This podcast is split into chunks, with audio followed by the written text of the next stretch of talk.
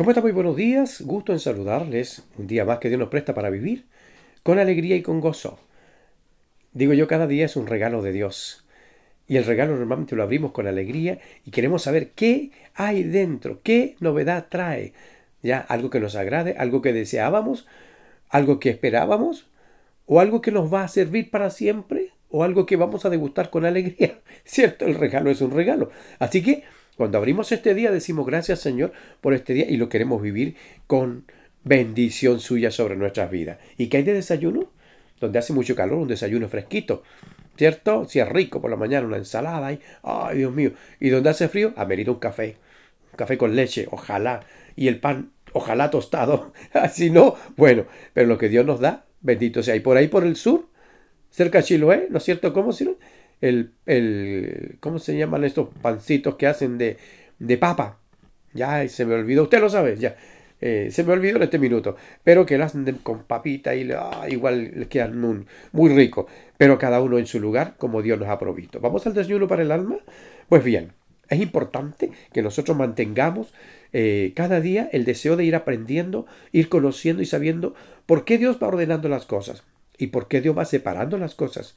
Normalmente cuando usted hace algo, eh, separa las cosas. No todo lo usa. Eh, está todo aquí en la cocina, está todo en la despensa, pero hoy voy a cocinar esto, así que usted separa voy de esto, de esto y separa. No mezcla todo. Incluso cuando cocina, normalmente uno, podría decir, ¿no es cierto? Vamos a hacer la cazuela y vamos a echar toda la olla y se acabó. No, pero me enseñaron algo muy rico, ah, algo muy bueno y que queda muy bueno.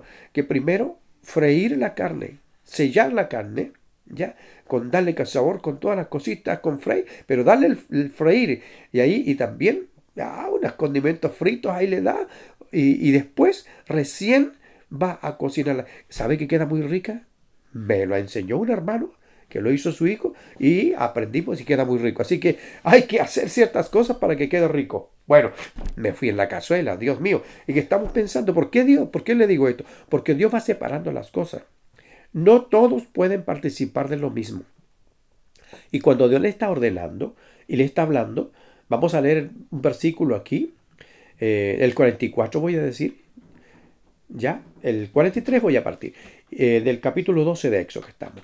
Y Jehová dijo a Moisés y Aarón, esta es la ordenanza de la Pascua, ningún extraño comerá de ella, mas todo siervo humano comprado por dinero comerá de ella después que lo hubiere circuncidado. El extranjero y el jornalero no comerán de ella.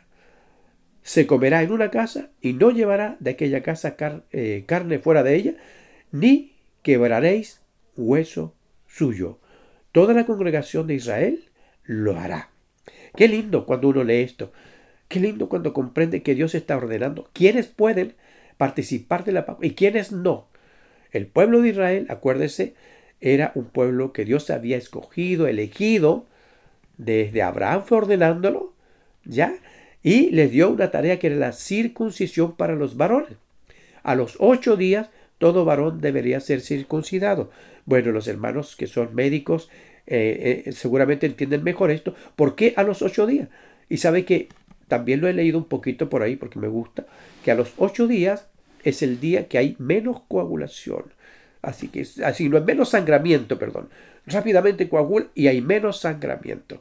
Dios sabe y tiene todo perfecto. Y eso Dios dijo a los ocho días. Y todos los que querían participar tenían que circuncidarse. Pero hay algo lindo aquí que dice que el extranjero y el jornalero no comerán de ella, ¿cierto? Pero si se circuncidan, hay también.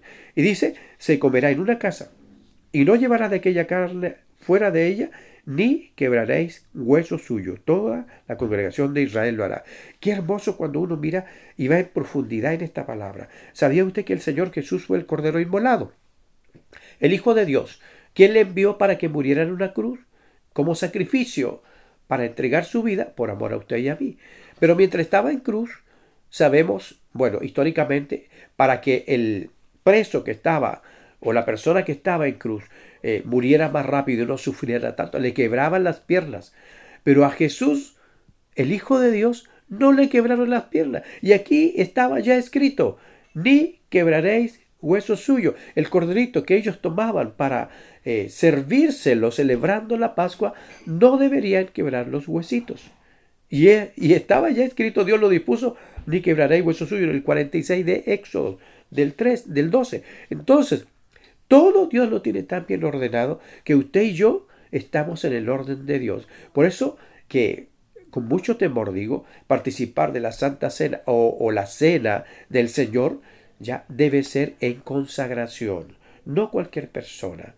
Pero es un tema bien interesante, importante, pero decir que como usted cree y usted participa del amor de Dios en Cristo Jesús, participa con tanto temor y entendemos que el sacrificio del Señor fue santo, puro y perfecto. Ya estaba escrito que no quebrarían sus huesitos y ningún hueso de él, de nuestro Señor, fue quebrado. Dios ya lo tenía determinado. Mire qué lindo. Que Dios le guarde, Dios le bendiga y tenga un hermoso día en Cristo Jesús.